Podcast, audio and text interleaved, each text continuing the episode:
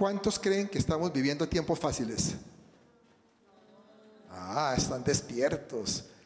Vivimos tiempos difíciles, ¿verdad? Tiempos duros. Eh, y nos imponen, en estos tiempos nos están imponiendo muchas cosas.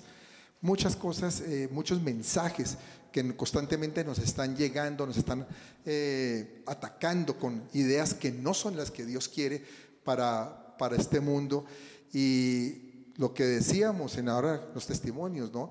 De hijos que se levantan contra los padres, padres que tienen conflictos con sus hijos, matrimonios también con conflictos, eh, y todo porque hay un borbandeo tremendo. No, si tú tienes problemas, sepárate, ¿qué problema hay? Y te buscas otra persona, solo de menos, ¿no? Sin saber todo el destrozo y el daño que causan. Y bueno, realmente estamos viviendo tiempos en donde se establecen normas y leyes para que todo vaya al revés, para que todo se descomponga y que no vayamos y no caminemos en la voluntad de Dios. Pero sin embargo hay esperanza, tenemos esperanza y Dios quiere hacernos libres. Él quiere que todas esas opresiones que nos están cayendo eh, realmente no nos hagan mella, sino que nosotros podamos salir avantes, que nos podamos mover, mover en los planes que Él tiene para cada uno de nosotros. ¿Cuántos creen que Dios tiene planes con ustedes? Todos, ¿cierto? Todos sabemos que Dios tiene planes con nosotros. O si no, no estaríamos acá. Porque en tu carne, tú no vendrías. Te digo la verdad. Tú no vendrías a buscar a la presencia de Dios. Pero en el Espíritu lo haces porque sabes que Dios esté presente, que Dios es real y que Dios tiene algo para ti.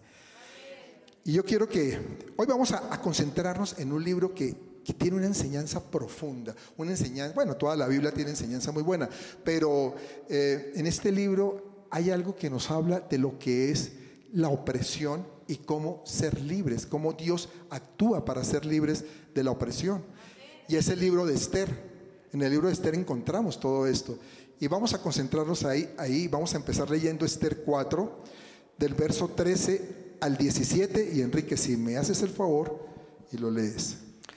Entonces dijo Mardoqueo que respondiesen a Esther, no pienses que escaparás en la casa del rey más que cualquier otro judío, porque si callas absolutamente en este tiempo, respiro y liberación vendrá de alguna otra parte para los judíos, mas tú y la casa de tu padre pereceréis.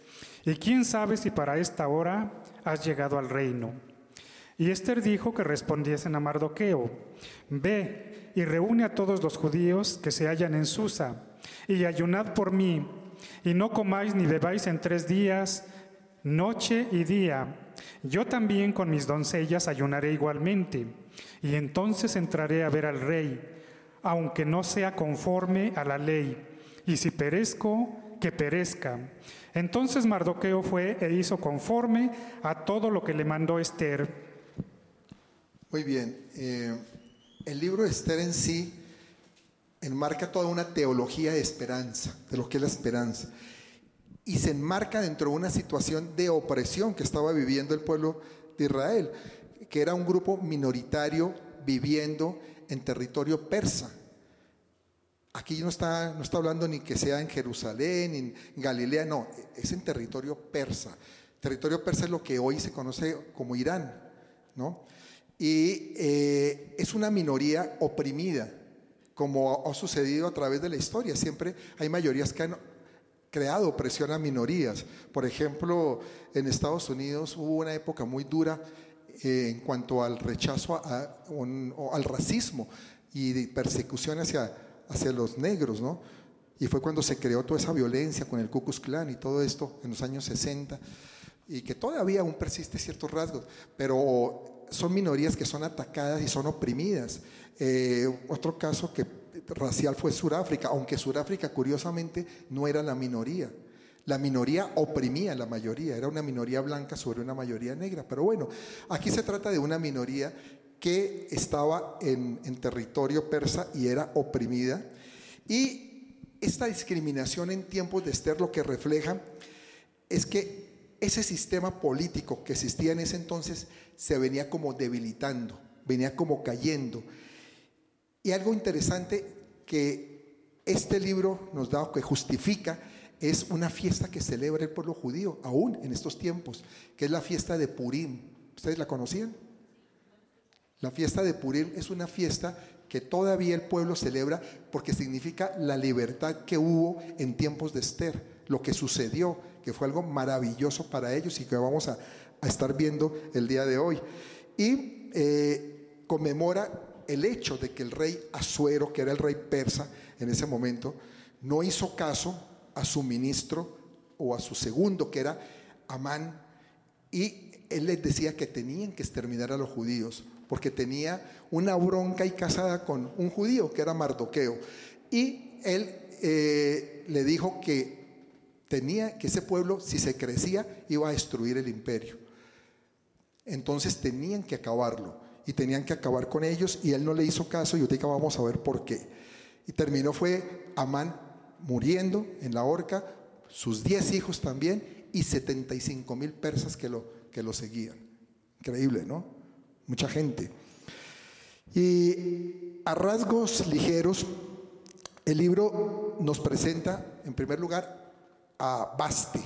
¿Quién es Basti? Basti era la esposa del rey Azuero, era la mujer. Y eh, un día que el rey Azuero estaba tomándose sus buenos vinos, estaba contentón, estaba, pasó como, es que creo, después de siete días de estar tomando, tiene que estar uno bien contentón, ¿no? Porque eso dice la Biblia, siete días llevaban dándole al vino, estaba él reunido con unos príncipes de su, de su imperio, de príncipes persas, y entonces él decidió llamarla, llamar a Basti que para que, para que la vieran los príncipes, la conocieran, para que vieran lo hermosa que era. Y Basti le dijo, no, yo no voy a ir, no sé, la Biblia no dice cuáles son los motivos, tal vez son como eh, los valores personales que ella tendría.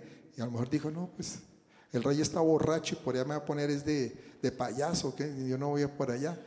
El caso fue que no quiso ir. Y eso ocasionó que hubiera un disgusto muy grande de, parte del rey.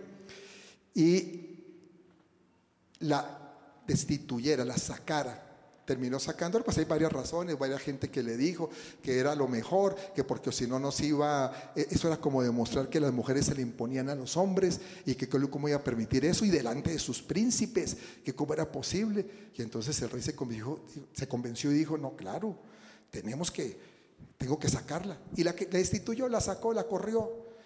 Y entonces dijo, pues hay que conseguir otra, ¿no? Hay que conseguir otra esposa.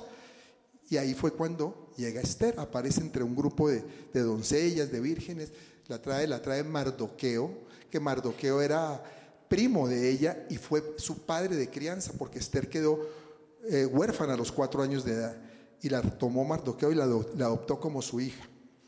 Entonces ahí, conoce a Esther, ella dice la Biblia que se llamaba Adasa, pero más conocida como Esther, y llega a ocupar el puesto de la reina. Esta historia, le estoy haciendo a manera de, resumen, esta historia también eh, introduce a Amán. Amán representa la encarnación del orgullo, de la discriminación, del abuso del poder y es como el instrumento de opresión para los judíos, que como les dije era un grupo minoritario que no regresó a, Jerusalén después del cautiverio y voluntariamente ellos se quedaron en territorio persa, se quedaron a habitar allá. Y Amán busca la destrucción eh, de los judíos en todo el territorio persa y esto pues tenía muy angustiado a Mardoqueo. Decía, pero ¿cómo es posible? Nos van a acabar, van a venir, nos van a exterminar. Y Amán le había dicho al rey que los tesoros del reino se iban a llenar de plata si acababan con los judíos. Yo me imagino que lo decía porque acabándolo con ellos, ellos tienen mucho dinero, deben tener riquezas acumuladas y eso todo va a ir para los tesoros del rey. Entonces, ¿para qué los queremos? ¿No? Que es casi que una mentalidad que ha existido siempre sobre el pueblo judío, si se dan cuenta. Eso se vio también en la época, en época más reciente, cuando la Segunda Guerra Mundial. Decían los judíos tienen mucho dinero, decían los, los alemanes, y eso hay que, hay que sacarlos porque, o si no, con ese poder económico se van a tomar esto y nosotros no lo vamos a permitir, vamos, van, a, estar por encima de nuestra raza. ¿no? Y algo así fue lo que sucedió también en época de Esther. Y Mardoqueo entonces va y confronta a Esther Esther pues gozaba de los beneficios del sistema, pues era la, la esposa del rey, ¿no? Y le, como que la confronta para que ella, para que ella mm, se, se busque su propia identidad y dice, bueno, ella es judía. El rey Azuero no sabía que era judía, pero ella es judía y entonces Mardoqueo le dice, tú eres judía, ¿no? Tienes que, que mirar a ver qué es lo que vas a hacer, tienes que hablar con el rey, ¿no? Y eh, ella en principio le dice, le da a entender de que no, de que no lo va a hacer porque el rey no le ha llamado. Y es que era curioso, pero existía algo interesante. Allá, en, ese, en esa época, el rey tenía que extender su cetro para que la persona pudiera hablar con él. Si yo le extendía el cetro aquí, por ejemplo, se lo paso a Estelita, Estelita ya puede venir y hablar conmigo. ¿eh? ¿Qué tal uno en, ese plan, no? Si no, nadie podía decir, puedo hablar con usted, eh, rey, porque le podía ir a guillotina, cuello. ¿sí? Entonces, eso incluía a la propia reina, inclusive. Entonces ella decía, no, yo no voy a hablar porque no me ha llamado. Si me, si me llamaras otra cosa, pero no me ha llamado. Y entonces le dice, eh, le dice bueno, aquí hay un decreto que se expidió ya contra los judíos, contra el pueblo. Y te lo voy a mandar. Y se le manda el decreto, con un eunuco, le manda el decreto donde habla de que van a exterminar a los judíos, lo que había hecho Amán. Y le recuerda también que ella no iba a salir tan bien librada si se, hacía la mensa, ¿no? Dice, no, tú también va a estar afectada por este decreto, porque este decreto va para todos los judíos. Aquí no se va a salvar es nadie, ¿no? Y Mardoqueo le dice algo a Esther en el verso 14, ahí mismo. Dice, porque si callas, bueno, que ya lo leímos, porque si callas absolutamente en este tiempo, respiro y liberación vendrá de alguna otra parte para los judíos. Fíjese lo interesante. Y es que la confianza de Mardoqueo estaba, era en la fidelidad de Dios. Ahí estaba su confianza, no en la fidelidad de Esther. Digo, tú verás si callas. Pero si callas, no importa, va a venir por otro lado la ayuda. Porque él sabía que Dios no iba a abandonar a su pueblo, aún que los individuos lo abandonen a él. ¿Ves, iglesia? Dios nunca te va a abandonar a ti. Así tú lo abandones a Él, Él no te va a abandonar porque tú eres escogido de Él. Amén. Y me llama la atención también algo que Mardoqueo le dice a Esther, y es esta pregunta. ¿Y quién sabe si para esta hora has llegado al reino? Que alguna vez mi esposa habló de esto, ¿no? ¿Quién sabe si para esta hora? Como quien dice, por algo llegaste, ¿no? Porque Dios tenía un plan. Y es que Dios siempre tiene planes con uno. Siempre tiene momentos, horas para uno. Como en tu caso, Diego. Dios tenía un plan contigo. Porque la reina Esther, perdón, Esther, cuando te compartió, era un plan de Dios, de que un momento difícil en tu vida. Y entonces tenías que llegar en el momento en que Él tenía algo planeado para ti, para, que, para la relación tuya con tu Padre, para que eso se sanara y para que se reconstruyera esa relación. Amén.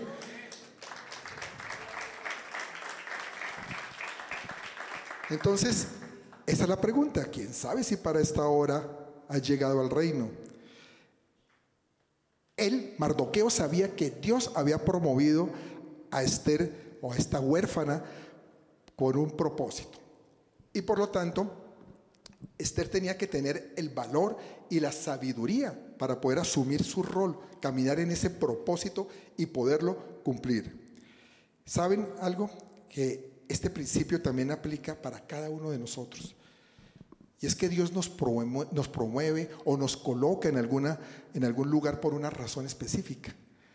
Y nosotros tenemos que Necesitamos tener el valor y la sabiduría para encontrar esa razón, para poder caminar en ese propósito que Dios tiene. Si Dios te está promoviendo algo, alguna posición, Dios tiene un plan contigo. Dios está haciendo, está moviendo las cosas por algo, ¿no? Y sobre todo en, este, en estos tiempos tan difíciles como dijimos al principio, estamos en tiempos de tinieblas y Dios te está haciendo a ti lámpara, luz, para quitar la penumbra, ¿no? Y esa luz para nosotros, ¿quién es? Cristo Jesús. Esa es la luz que tú portas, la luz de Cristo. El mismo Señor Jesús lo dijo en Juan 8:12 cuando dice, otra vez Jesús les habló diciendo, yo soy la luz del mundo, el que me sigue no andará en tinieblas, sino que tendrá la luz de la vida. Entonces todo cristiano estamos llamados a reflejar la luz de Jesucristo, ¿no? Para alumbrar la oscuridad que andan las personas, porque si tú vas si tú sales, ves la gente en unas tinieblas impresionantes. Por eso es que salen tantas cosas. Por eso es que se establecen tantas normas y leyes totalmente ajenas a la voluntad de Dios, porque la gente está en tinieblas, no tienen la luz. De pronto ni, ni tienen la culpa. Es que no tienen la luz. El mundo los ha absorbido en las tinieblas. El diablo se los ha llevado a enseguecerlos, ¿no? ¿Y por qué? Pues por el pecado, a causa del pecado, que es lo que está que que deambula por todos lados. Y entonces por eso no pueden encontrar lo que es el verdadero camino, la verdad y la vida que es en Cristo Jesús. Pero bueno, volvamos a la historia que estamos tratando hoy, que es la de, la de Esther. El hecho es que la intervención de, Esther ante el rey eh, es clave, ¿no? Era necesaria. Y ella misma sabía que incluso podía perecer en el intento, ¿no? Porque decía, si no me ha llamado y yo me le presento, de pronto me dice, ¿usted quién la mandó llamar? Pasen y la, la cuelgan, ¿no? Cuello, como digo yo, y ahí queda, ¿no? Pero, pero había un propósito de Dios, porque sumado a todo eso, algunos accidentes históricos cuyos hilos eran movidos por las manos de Dios, logró toda la liberación de un pueblo. Incluso eh, el respaldo de Dios se ve ahí porque, como les digo, no se podía hablar con el rey si no se extendía el cetro de oro hacia esa persona. ¿No? Y esto sucede en, un relato que está en Esther 5.2, si me lo lees, por favor, Enrique. Y cuando vio, y cuando vio a la reina Esther, que estaba en el patio, ella obtuvo gracia ante sus ojos, y el rey extendió a Esther el cetro de oro que tenía en la mano. Entonces vino Esther y tocó la punta del cetro. Fíjese que, interesante, Esther no tuvo que ir a buscar al rey, simplemente ella se fue para el patio, toda contentica ya, Pero ella sabía que desde la ventana le iba a observar el rey. Dijo, a ver, si hay gracia de Dios, Él me va a extender el cetro. Y resulta que eso sucedió.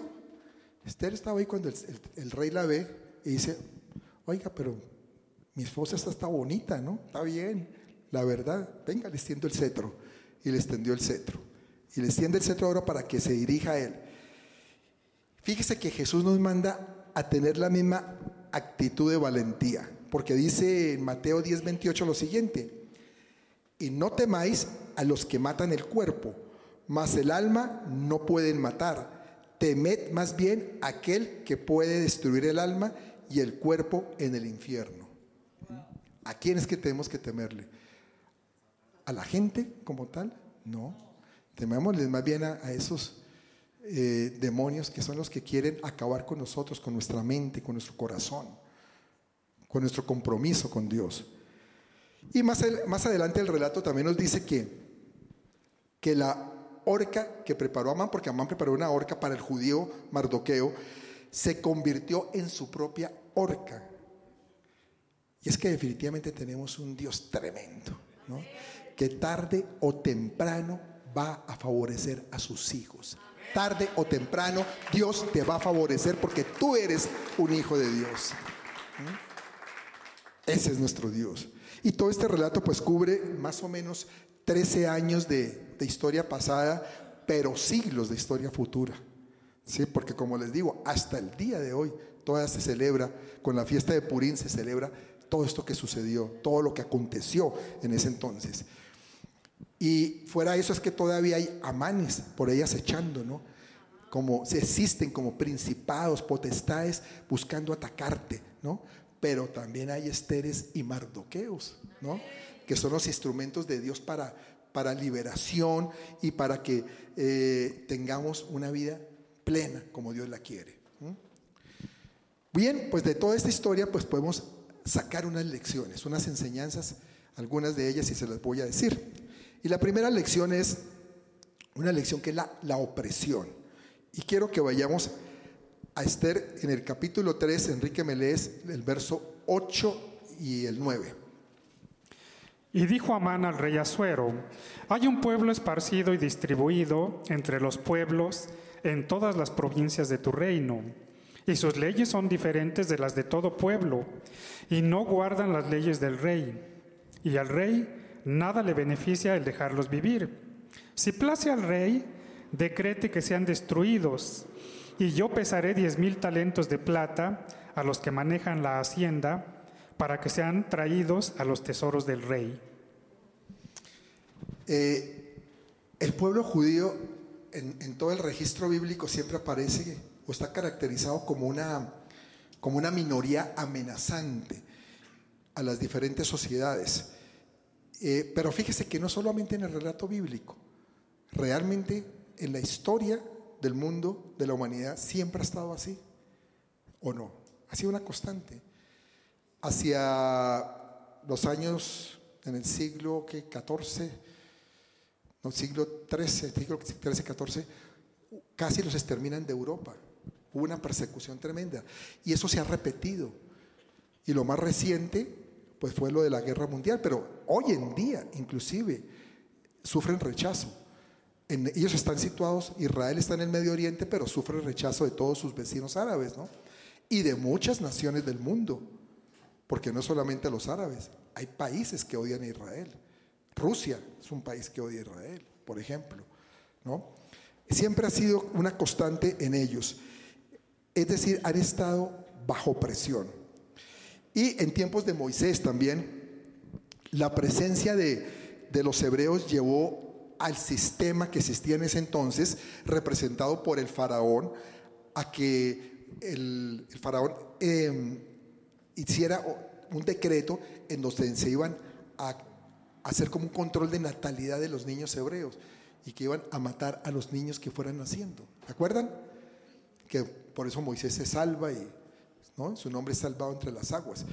Y pensando que en poco tiempo se iban a convertir en mayoría y los iban a dominar. O sea, siempre ha habido un temor, un temor muy fuerte hacia lo que puede hacer este pueblo, cómo se pueden levantar y cómo pueden ser de fuertes. Porque en el fondo, espiritualmente se sabe que es el pueblo de Dios. ¿no? Pero aquí hay algo interesante también. Mardoqueo, y nos cuenta ahí la historia, nunca se quiso arrodillar ni se humilló ante Amán. Eh, Amán era el segundo después del rey. Y esto hizo que, que el Amán tuviera una bronca tremenda con Mardoqueo. ¿no? Vivía lleno de ira con él. Y no solamente quiso ponerle la mano encima, sino también dijo, es que no va solo Mardoqueo, todo este pueblo, es que este pueblo es desagradable, ¿no? Y por eso fue que procuró destruir a todos ellos, a todo el pueblo judío de ese entonces, que estaban en el reino de Azuero. Y aunque parece como muy paranoico, ¿no? Esto de Amán, porque por, una, por un problema con una persona quiere destruir a todo el pueblo de donde es esta persona, es como curioso, ¿cierto? Pero no solamente son razones de ese tipo, hay también un trasfondo espiritual en todo esto. ¿no? Y esto es, como le digo, más profundo de lo que se ve. En verdad, puesto que este reino en el cual Amán era el segundo al mando, era un reino tan grande porque se extendía desde la India hasta Etiopía. Y se puede entender que ningún judío iba a sobrevivir si se ejecutaba el plan que Amán le había planteado al rey. O sea, era un exterminio prácticamente total, en realidad, de ellos, de un territorio tan grande. Pero es que siempre ha habido ese trasfondo espiritual de destruir al pueblo de Dios. Y sin embargo, es la única civilización de toda la humanidad que ha podido sobrevivir al exilio de siglos. Ningún pueblo en el exilio ha podido sobrevivir, se ha ido exterminando. Ellos no. Porque Dios los ha protegido siempre, los ha guardado. Independiente si los caen bien o no nos caen bien, ¿cierto? pero los ha protegido. ¿Por qué? Porque es una certeza, es el pueblo de Dios. ¿Mm? Y esto sucedió, entonces aquí va a haber una masacre terrible, porque iban a empezar por Susa, donde estaba el imperio, la capital del imperio, pero iba a extenderse, se iba a extender a todo. Y la idea de Amán era esa, llevar a acabar completamente a los judíos, como lo tuvo Hitler. Hitler tuvo esa idea, acabarlos por completo, que no quedara ni uno. Esa era su idea. ¿Y eh, qué hubiera pasado entonces si se termina todo el pueblo judío? Pues nos iba a cumplir la promesa de Dios, de que de ese pueblo iba a nacer un Salvador que era el Señor Jesús. Pero Dios tenía ya su plan, no se iba a quedar con los brazos cruzados, ¿verdad? ¿Mm? Y algunos de nosotros nos podríamos preguntar, ¿por qué Mardoqueo fue tan terco, no? Es que era bien terco y no se arrodilló ante Amán, ¿qué le costaba? Si era el segundo rey, pues arrodíllese ya. Dígale, sí señor. Bueno. Pero no, no quiso. No quiso nunca hacerlo. Y siendo que era el segundo mando, el, segundo mando al mando después del rey, Mardoqueo se mantuvo firme. ¿Y por qué? ¿Por qué Mardoqueo no le honró que incluso el rey había ordenado que se honrara también a su segundo, Amán? Es que Mardoqueo era así de orgulloso, era tan orgulloso que decía, yo con este nanay, a este de lejitos, a este nunca me le voy a arrodillar, que se cree, no, no era cuestión de orgullo, fíjese. Quiero que veamos Esther 3, 1, 2. Después de estas cosas, el rey Asuero engrandeció a Amán, hijo de Amedata, Agageo, y lo honró y puso su silla sobre todos los príncipes que estaban con él. Y todos los siervos del rey que estaban a la puerta del rey se arrodillaban y se inclinaban ante Amán porque así lo había mandado el rey.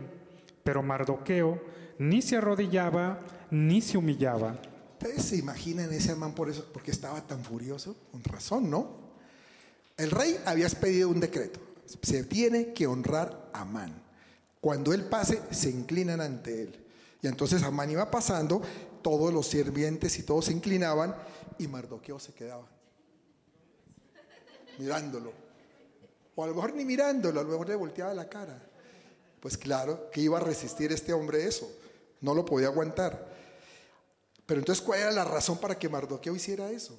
¿Por qué era Mardoqueo así de, fastidioso con Amán?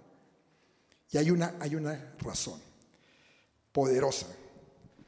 Amán era Agagita. ¿Aga qué? Está bueno el nombre, ¿no? Agagita. Agagita. Eh, ¿Eso qué significa? Que venía de Agag, de Agag. Y Agag era un rey de los amalecitas. Lo que a su vez significa que Amán, pues era una amalecita. O sea, venía de Amalek. ¿no? ¿Y qué tenía eso de malo? Pues es que los amalecitas pelearon con Israel cuando estos estaban en camino hacia, hacia la tierra prometida. Eso nos lo narra en el libro de, Éxodo. ¿no? Y dice, incluso en, en, Éxodo 17, 14, lo voy a leer, dice, Jehová dijo, dijo a Moisés, escribe esto para memoria en un libro y di a Josué que raeré del todo la memoria de Amalek de debajo del cielo. Y Moisés edificó un altar y llamó su nombre Jehová Nisi. Jehová ni significa Jehová es mi bandera, mi estandarte. Y dijo, por cuanto la mano de Amalek se levantó contra el trono de Jehová, Jehová tendrá guerra con Amalek de generación en generación. Entonces la cosa no era tan fácil, no era tan, tan sencilla, no era cuestión de orgullo. Era una guerra declarada entre los dos pueblos. Y los amalecitas siempre que pudieran iban a oprimir al pueblo de Israel. Siempre que estuviera a su alcance lo iban a hacer, porque era una guerra ya casada, ya no había caso. Es más, estaba escrito, guerra de generación en generación, para siempre. Y eso lo sabía Mardoqueo. Entonces Mardoqueo decía, yo no voy a honrar, a honrar a alguien que venga de Amalek, son nuestros enemigos, no lo puedo hacer porque sería deshonrar a mi Dios. ¿Ve? ¿Entienden? Eso a veces nos pone a pensar que a veces nosotros somos como tan dados a, a estar honrando al mundo, cosas del mundo, por temor, sabiendo que es lo que detesta Dios, que Dios tiene una guerra casada con el mundo en muchas cosas. Y sin embargo, por temor, no, no, sí, espérese, yo me hago el menso, más bien el boy, y yo hago esto, hago caso a lo que me están diciendo. ¿Mm? Entonces Mardoqueo, ¿qué hizo? Decidió no defraudar la palabra de Dios, honrando y arrodillándose frente al enemigo de Dios. En otras palabras, decidió estar al lado de Dios. Así de sencillo. Es lo que tú tienes que pensar. Tú tienes que decidir a qué lado estás, del lado de Dios o del lado del enemigo de Dios. Tenemos que tomar decisiones. Eso lo hizo Mardoqueo, confiando siempre en que Dios lo iba a librar, así como lo promete en su palabra. Y la segunda pregunta que, busca respuesta es, la primera era si era que Mardoqueo era orgulloso, ¿no? ¿Por qué lo hacía? La segunda es, ¿podrá Dios liberar a Mardoqueo, un hombre que estaba del lado de él? O, vamos a extender un poco más esta pregunta. ¿Podrá Dios ser capaz de liberarnos de cualquier peligro cuando decidimos obedecerle y permanecer con valor en su palabra? Claro que sí. ¿O estamos nosotros expuestos a los deseos de los hombres y al poder de los hombres? Claro que no. Dios siempre nos va a librar si caminamos al lado de Él. Y esa es la primera lección. Opresión, Dios nos va a quitar la opresión cuando caminamos de su lado y cuando confiamos en que Él está con nosotros. Una segunda lección que aprendemos es el de la unión o unidad. Esther manda reunir a todos los judíos que están en Susa, a ayunar por ella para entrar a ver al rey. Esto no lo leímos, pero ahí está. Como les digo, es como un resumen de todo este libro. Pero ella les dice que ayunen por mí, porque voy a ver al rey. Cuando ella decide ya hablar con él, dice que ayunen, que hagan ayuno por tres días y que intercedan, ¿no? Por ella. Y es cuando ella dice, y si perezco, que perezca.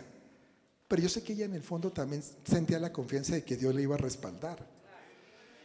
Cuando uno siente la confianza que Dios lo va a respaldar, uno dice esas cosas. Ah, no, pues si me matan, que me maten, ¿no? Porque sabe que Dios está con uno y que no va a pasar. Porque uno tiene la confianza. En el espíritu lo sabe. Como cuando uno enfrenta a esos vándalos que lo asaltan a uno, que los ha enfrentado y le dice, ah, muy bien, a ver, ¿qué, qué va a hacer? Yo he conocido testimonios de gente, de pastores, que les han puesto revólveres y les han disparado de frente y no ha funcionado el revólver. Ha fallado. ¿Por qué? Porque Dios está con uno. Y cuando uno tiene esa confianza, Dios lo respalda. ¿Mm? Y así estaba también Esther.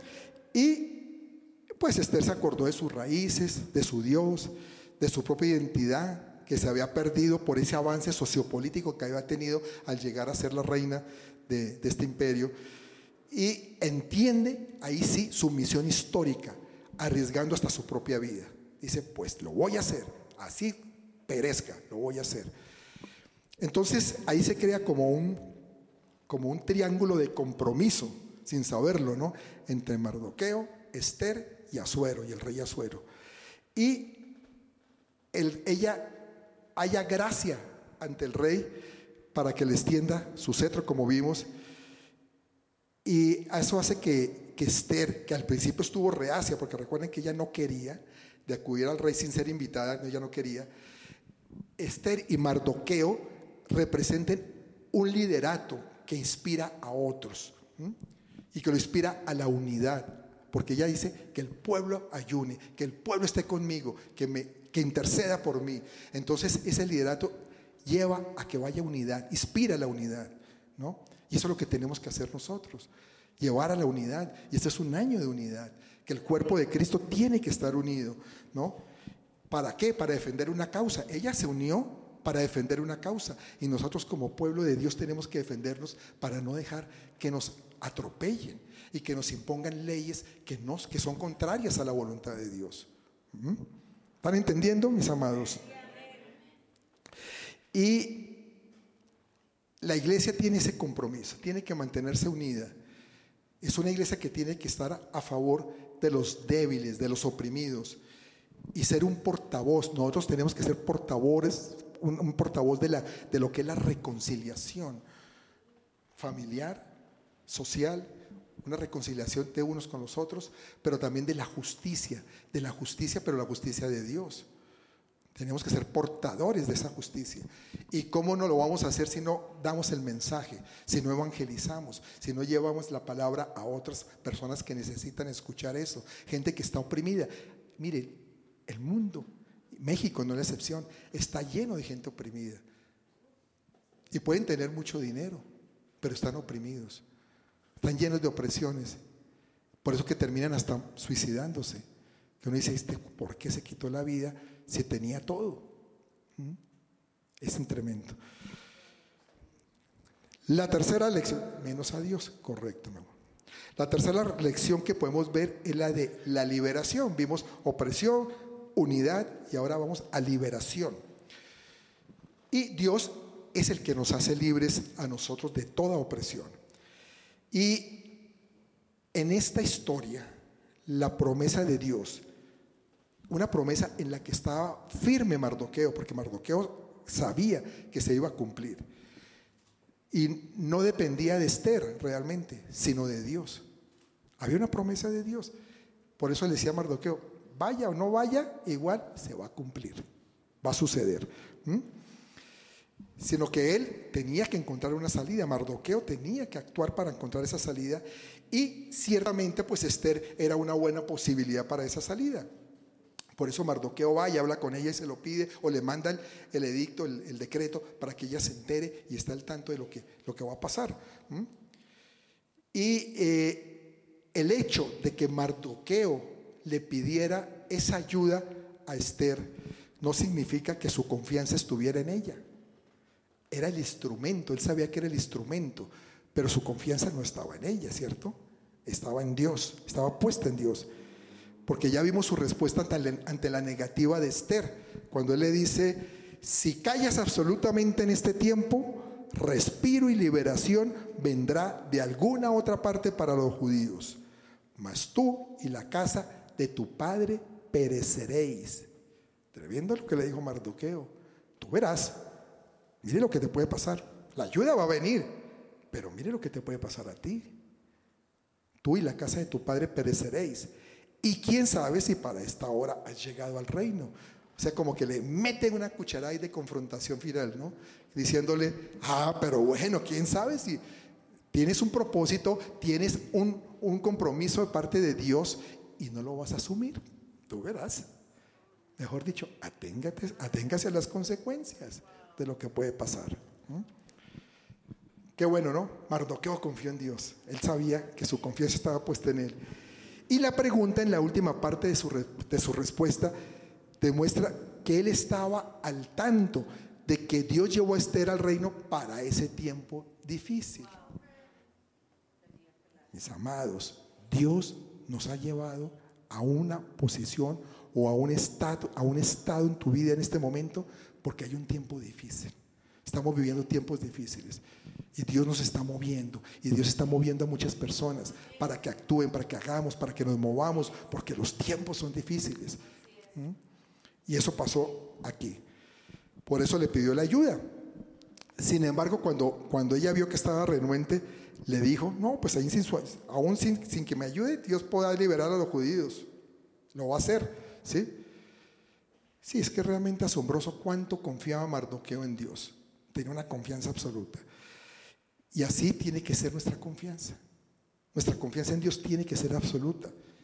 No en los hombres, porque a veces nos vamos más a confiar hacia los hombres.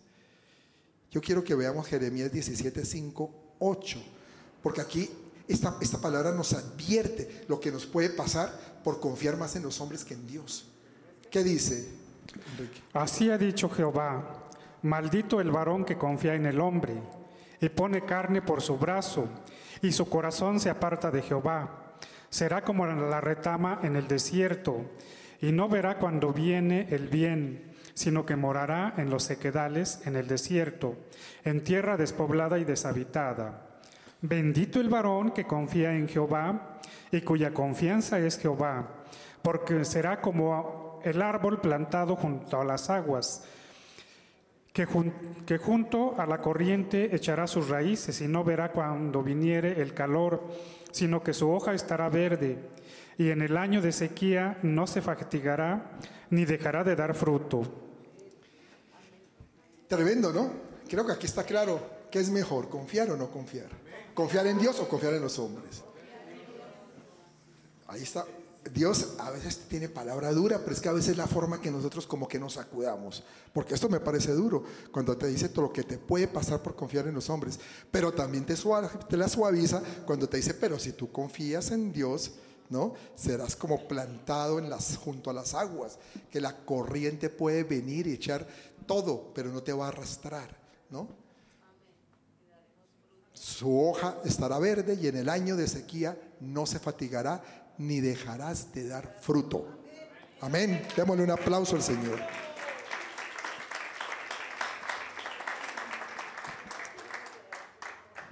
El caso es que Esther ya tuvo conciencia de lo que tenía que hacer, de la responsabilidad que tenía y el papel que tenía que asumir para poder liberar al pueblo de semejante masacre que se iba a dar.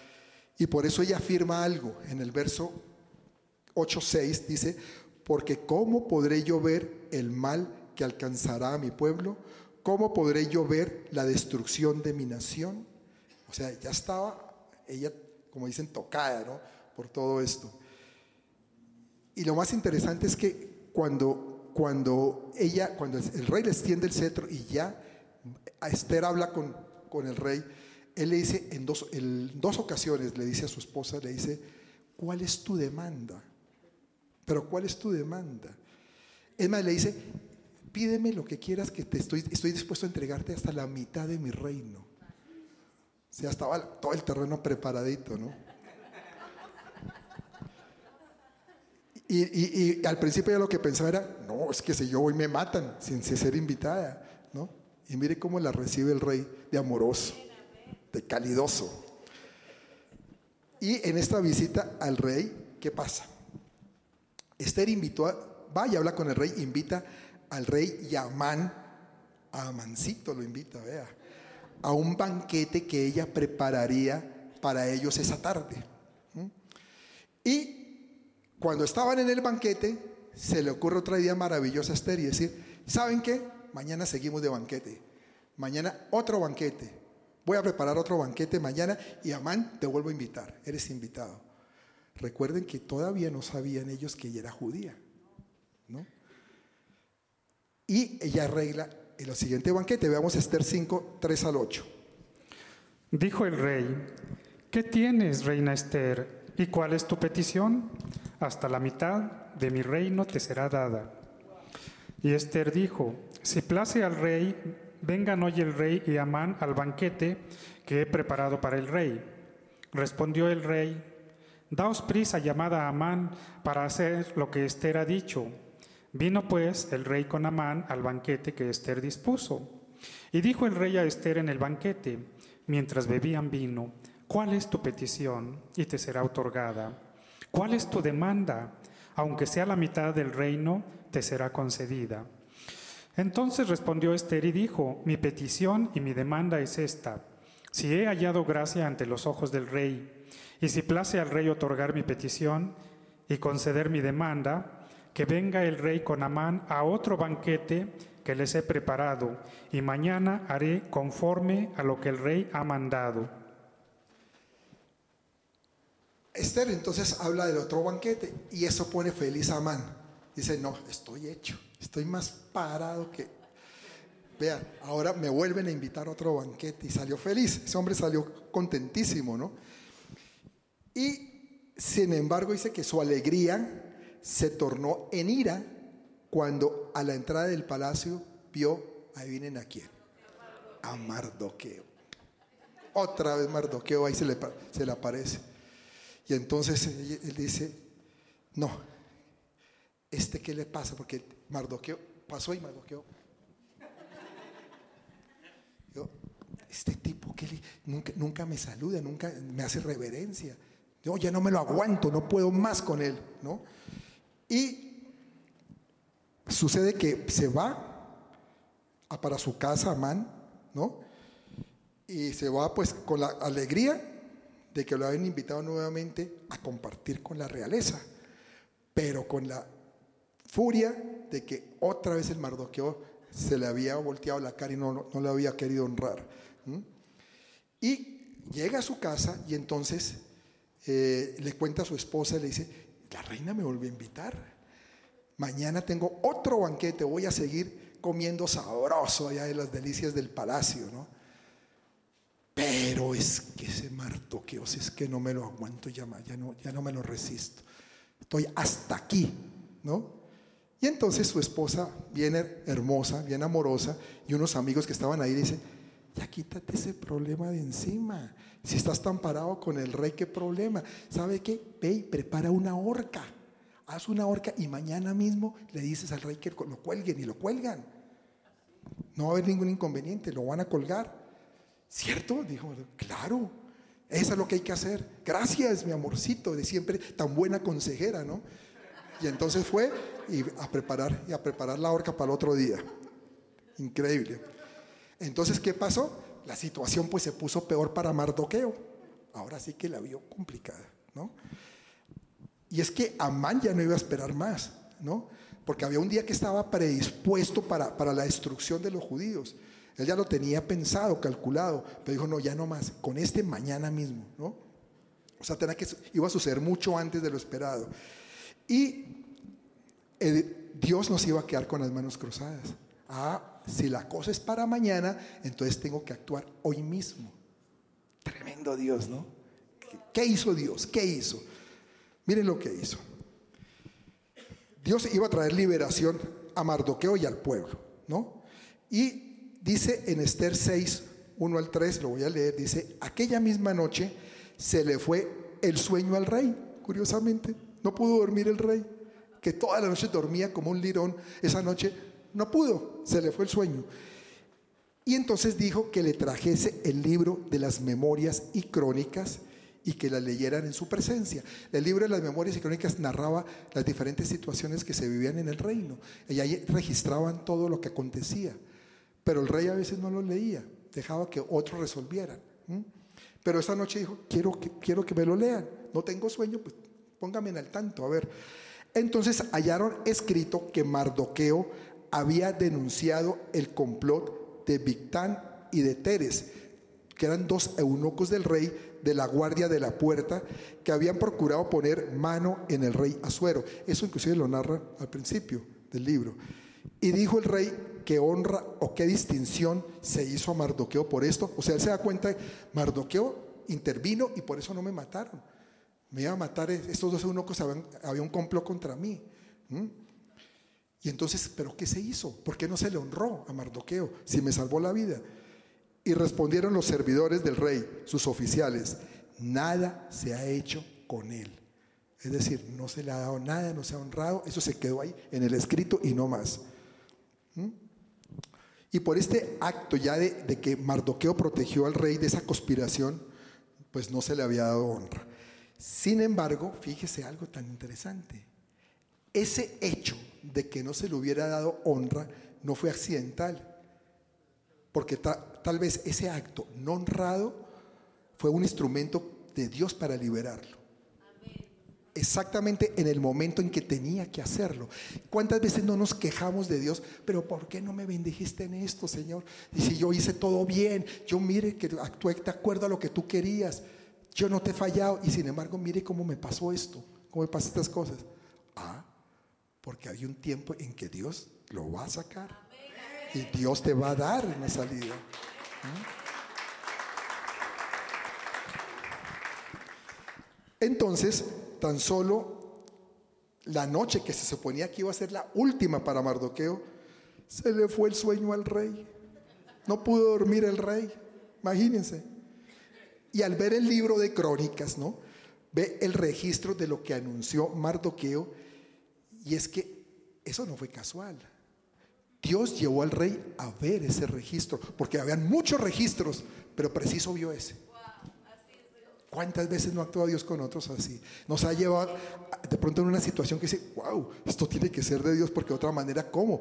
Yo voy a un encuentro, una, una situación que hemos vivido, algún favor que hemos recibido de alguien, una persona que Dios te ha puesto en tu camino y te ha favorecido. Dice, wow, necesitaba una ayuda y mire, me apareció este y preciso, me dio la solución. Dios actuando de esa manera. Y así fue Dios con, con, con el rey, ¿no? Lo llevó a ver ese registro y eh, esa noche lo único que él tenía que hacer era eso, leer ese registro. Para eso le quitó el sueño, para que leyera eso, eso que había pasado, ¿no? Que Mardoqueo había actuado y que había denunciado ese complot contra el rey, ¿no?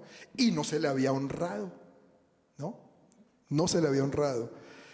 Y después de que el rey escuchó ese registro y que vio que Mardoqueo no había sido honrado, Adivina qué pasó. ¿Quieren saber? O nos vemos en ocho días. Y ustedes van y lo leen por su cuenta. pues decidió honrarlo al siguiente día. Ni siquiera se esperó que pasara un tiempo. No, el día siguiente que supuestamente Mardoqueo iba a estar en la, horca, en la el rey dice, lo vamos a honrar. Hay que honrar a Mardoqueo. ¿No? Y entonces llega en la mañana, Amán feliz, allá al palacio, ¿no? ¿No? Y llega, hoy van a colgar a Mardoqueo, se lo voy a pedir al rey, ¿no? Hoy va a ser el día del triunfo mío, ¿no? Y qué sorpresa tan grata que se llevó Amán cuando llega con ese propósito, con esa intención, ¿no? Es, que es increíble. Para, para Amán, ese banquete que había convocado Esther iba a ser la exposición de toda su corrupción. Tenía ese propósito de parte de Dios. Y en lugar de ser honrado él, Amán, que él pensaba que iba a ser honrado, lo llevó el rey a honrar a Mardoqueo, que Amán mismo lo honrara. ¿Ustedes se pueden imaginar la cara de Amán y su disgusto? Tras que ya vivía bien, bien furioso con, Mardoqueo, ahora le pasa esto. Fuera de eso dice, ahora lo vas a honrar. ¿Y cómo lo, lo manda a honrar? ¿No? Lo manda a que le ponga una túnica la túnica real, la corona y lo suba en el mejor caballo y lo pasee por la plaza principal. Y él, me imagino, Amán caminando y el caballo yendo el caballo, con Mardoqueo encima. Increíble con lo que hace Dios, ¿no? No, pues claro, por eso dice, dice el relato que cuando termina eso, eh, Amán sale tapado, así, ¿no? Para su casa, avergonzado de que él honrando a un judío y a su enemigo. Este Dios es tremendo, tenemos un Dios tremendo. Tenemos un Dios tremendo. Fíjense en esto. Todo empezó con Mardoqueo en la puerta del rey de luto. Estaba de luto porque estaba triste, apesadumbrado. Iban a matar a su pueblo, ¿no? Porque Amán lo iba a matar a él y a, a todos los judíos. Pero mira cómo terminó. Terminó con con Mardoqueo, el hombre que confió en Dios, ¿no? siendo honrado, cabalgando en el caballo del rey, con todo eso que les conté, ¿no? Y fuera de eso, lo coloca el rey de segundo al mando, ¿no? Increíble. Pide hasta dónde lo llevó Dios. Y regresando a su casa triunfante, mientras que el otro derrotado totalmente. Pero este no es el final de la historia porque sucedieron más cosas en el banquete de la reina. ¿Quieres saberlo o nos vemos en ocho días?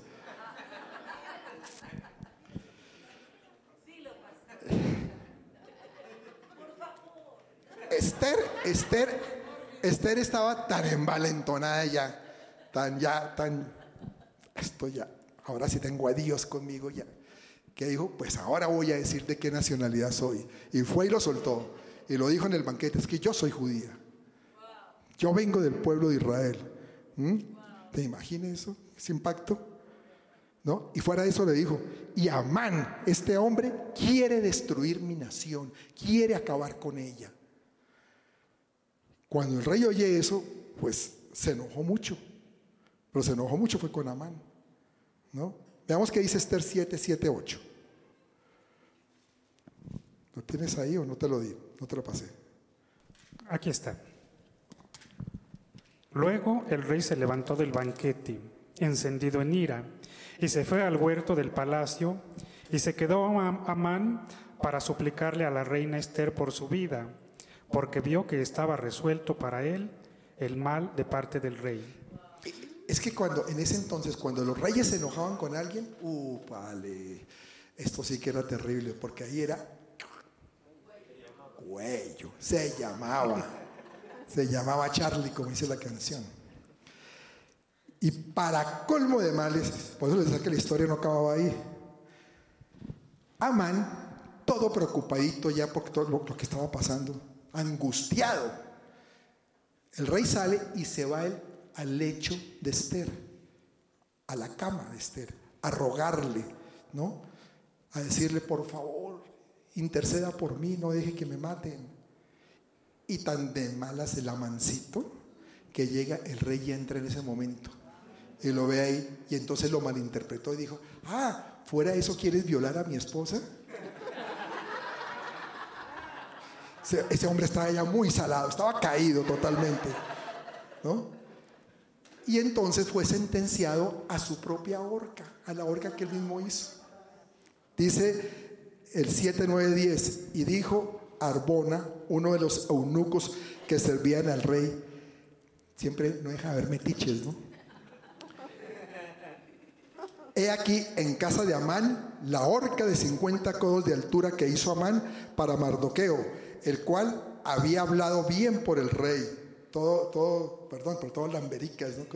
No, no, mire, si él se fue y se hizo una horca, es que para colgar a Mardoqueo, y él todo lo había hecho bien, había hablado ahora bien del rey. Entonces el rey dijo, colgadlo en ella. Así colgaron a Amán en la horca que él había hecho preparar para Mardoqueo y se apaciguó la ira del rey. ¿Cómo les parece? Vamos a acompañar. Eso ya apaciguó el aire hasta que lo colgaron al pobre Amán. Entonces, ahí se ve algo que es obvio, cómo Dios cambia los papeles. Por eso si tú a veces tienes problemas, si tienes un jefe de esos que son bien canzones bien pesados contigo, que no te dejan hacer las cosas, tú órale a Dios, confía en Dios, que Dios puede cambiar los papeles. Dios puede ponerte a ti en el lugar de Él, si Él lo quiere. Y eso fue lo que pasó aquí. Cambió los papeles de Mardoqueo con el de Amán. Amán, que era el segundo al mando, el hombre que planeó destruir toda la nación judía en todo este territorio, que planeó colgar a Mardoqueo, terminó colgado en la misma horca que había preparado para Mardoqueo. ¿Ustedes se imaginan eso? El hombre con qué entusiasmo haciendo la horca que le había hecho la esposa que hiciera, o mejor, ver la cara de la esposa, que fue la que le dio la, la brillante idea, ¿no? Y ver lo que su marido quedó colgado ahí.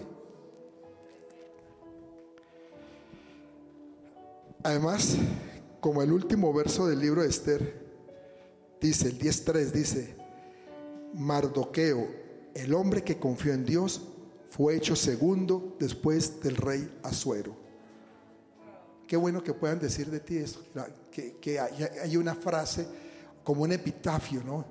Que diga, tal Jonathan, Alex, Diego, Lino, Lola, Raúl, cualquiera, que diga, el hombre o la mujer que confió en Dios fue honrado, ¿no? Y fue puesto en lugar altísimo por parte del Dios poderoso. Es increíble, fue hecho segundo en mando, tomando el puesto de Amán. Y el pueblo judío fue liberado de ese decreto de muerte. Pero no solo eso, le dio facultad al pueblo judío para que destruyera a sus enemigos, que se defendieran, que tomaran armas, lo que fueran, y que cualquiera que se fuera a levantar contra ellos, ellos lo pudieran destruir. Imagínense, ¿tienen razón de celebrar los judíos la fiesta de Purim? Imagínense semejante triunfo. Y esta realmente es una historia tremenda que nos deja enseñanzas de, un gran valor. Y la principal es que Dios es un gran libertador. Dios nos libera. Si tú estás cargado, si tú tienes cosas que dice, pero como que opresión, si no sé por qué no puedo salir de esto. Dios es tu libertador. Porque Mardoqueo, el hombre que confió en Dios, logró liberar a toda una nación. Como dijimos, empezó de luto bajo amenaza de ser colgado por Amán, pero termina siendo glorificado por su propio enemigo. Y fuera eso tomando su posición, el segundo al mando en el territorio persa. Parecido como a Josué, ¿no? Como a José, perdón. Que a José como Dios lo levanta y lo, lo saca entre sus enemigos y lo pone de segundo al mando en Egipto. De igual manera, pues los judíos aquí empezaron con lloro y lamentación, estaban muy preocupados, muy tristes, muy apesadumbrados por lo que les iba a acontecer y terminaron fue festejando con sus enemigos destruidos. Y por otro lado, pues está Man, el hombre que, que confió en su propio poder, en los recursos que él tenía a su mano.